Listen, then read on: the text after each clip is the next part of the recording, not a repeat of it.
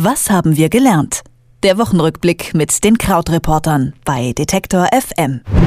Freitagnachmittag Zeit für uns, einen kleinen Rückblick auf die Woche zu wagen. Die Gesundheitsreform seines Vorgängers Obama rückgängig zu machen, das war ein wesentliches Wahlversprechen von Donald Trump. Nun hat das Repräsentantenhaus für die Abschaffung von Obamacare gestimmt. Trump und seine Republikaner damit ein Stück weit näher an der Verwirklichung ihres Wahlversprechens dran.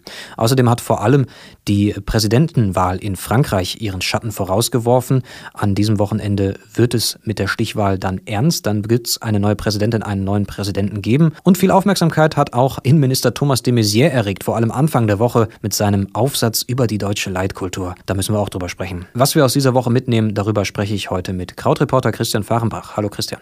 Ja, ist eine Menge Holz. Hallo. Eine Menge Holz. Kommen wir zuerst mal zu Trump Care. Unser täglich Trump gewons heute oder auch eher nicht Care. Es gibt äh, heftige Kritik an Donald Trumps Plänen und an den Plänen der Republikaner natürlich, was die Reform des Gesundheitssystems in den USA angeht. Das Repräsentantenhaus hat ja für die Abschaffung von Obamacare gestimmt, anders gesagt für ein umgekrempeltes Gesundheitssystem. Was würde diese Umkrempelung, wenn es denn dann durchkommt, auch durch den Senat, für die Versicherten in den USA bedeuten? Ja, man traut sich das eigentlich kaum zusammenzufassen, denn wirklich grob gesagt ist es so, dass viele Leute aus dem System rausgeworfen würden und zwar vor allem alte, arme und Kranke. Also genau die Leute, für die eine Krankenversicherung da ist. Menschen, die ein erhöhtes Einkommen haben, würden bevorzugt werden durch Steuervergünstigungen etc. Und ähm, wenn man sich die Regeln genauer anschaut, dann ist es zum Beispiel so, dass es für diejenigen schwerer würde, eine Krankenversicherung zu bekommen. Beziehungsweise, da sind wir dann auch schon mittendrin in den Diskussionen, sie könnten eine Krankenversicherung bekommen. Hier wird da immer so argumentiert mit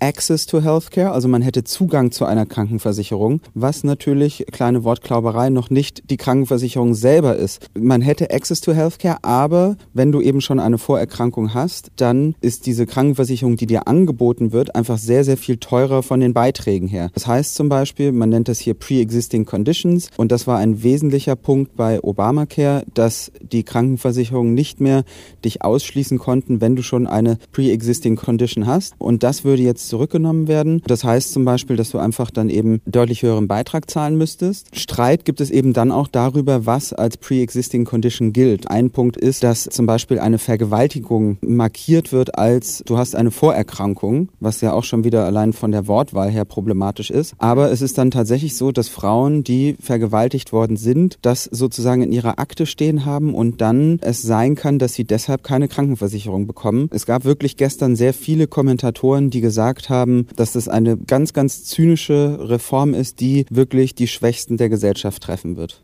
Ja, ganz harter Tobak. Es gibt so etwas wie einen sehr, sehr schwachen Hoffnungsschimmer, nämlich die Tatsache, dass das nicht die letzte Instanz ist, durch die das geht, im Repräsentantenhaus. Wie geht es denn jetzt weiter erstmal für diesen Gesetzesentwurf, für diese Pläne? Genau, also es ist so, in den USA gibt es ja auch ein Repräsentantenhaus und ein Senat. Das kann man sich grob so ein bisschen vorstellen wie bei uns der Bundestag und der Bundesrat. Die Reform ist jetzt durch das Repräsentantenhaus durch und das Repräsentantenhaus hatte auch eine etwas breitere republikanische Mehrheit. Im Senat selber, da steht es 52 zu 48 für die Republikaner. Das heißt, wenn da drei Republikaner verloren gehen, haben sie schon nicht mehr die Mehrheit. Und jetzt haben auch schon einige Senatoren angekündigt, dass sie dieser Reform nur zustimmen, wenn da noch einige Änderungen vorgenommen werden. Da müssen wir jetzt wirklich dann einfach abwarten, was da tatsächlich draus wird.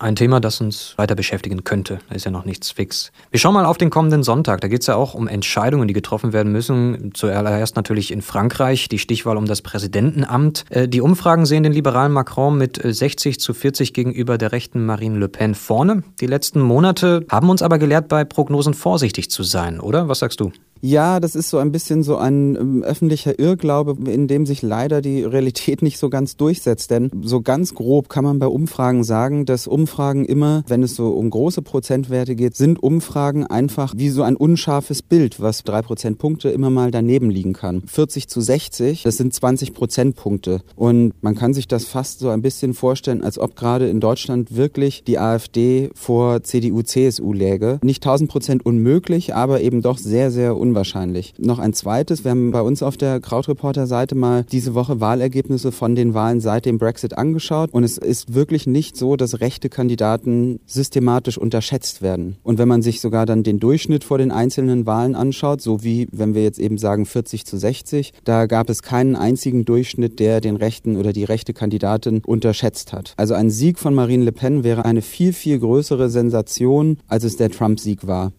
Für ordentlich Gesprächsstoff hat auch unser Innenminister gesorgt. Thomas de Maizière, der hat sich als Kulturphilosoph versucht diese Woche, hat in einem Artikel in einer großen deutschen Boulevardzeitung über deutsche Leitkultur sinniert. Als Debattenbeitrag hat es ja auch irgendwie doch seine Wirkung erzielt. Eine totgeglaubte Diskussion, die vor ein paar Jahren geführt wurde, die setzt wieder an. Natürlich auch insbesondere durch Kritik an de Maizières Punkten, die er da geäußert hat. Was meinst du, musste diese Debatte um eine Leitkultur früher oder später doch wieder kommen hierzulande?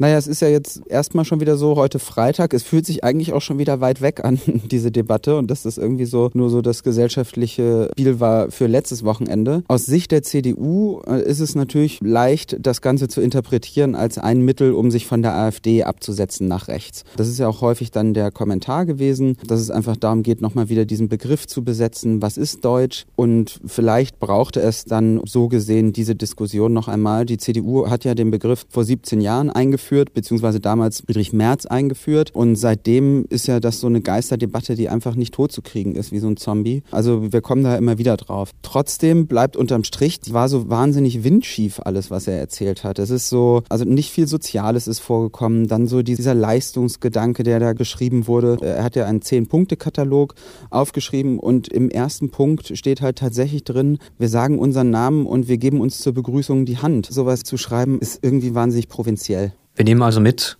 ist er ein verunglücktes Wahlkampfmanöver gewesen von Seiten des Innenministers. Ja, also ich weiß nicht, wie viele Leute sich umstimmen lassen, die jetzt die AfD gut fanden in den letzten Monaten, zu sagen, ach Mensch, toll, jetzt äh, hat die CDU das ja doch wieder mir gut erklärt und dann ändere ich jetzt doch meine Meinung. Da könnte man sagen, Schuster, de Maizière, bleib bei deinen Leisten, aber das wäre schon wieder ein anderes Thema. Die geplante Gesundheitsreform in den USA, der Wahlsonntag in Frankreich und die Debatte um die deutsche Leitkultur haben diese Woche mitbestimmt. Zusammen mit Krautreporter Christian Fahrenbach haben wir sie ein wenig resümiert. Danke dir, Christian. Dankeschön, tschüss. Was haben wir gelernt? Der Wochenrückblick mit den Krautreportern bei Detektor FM.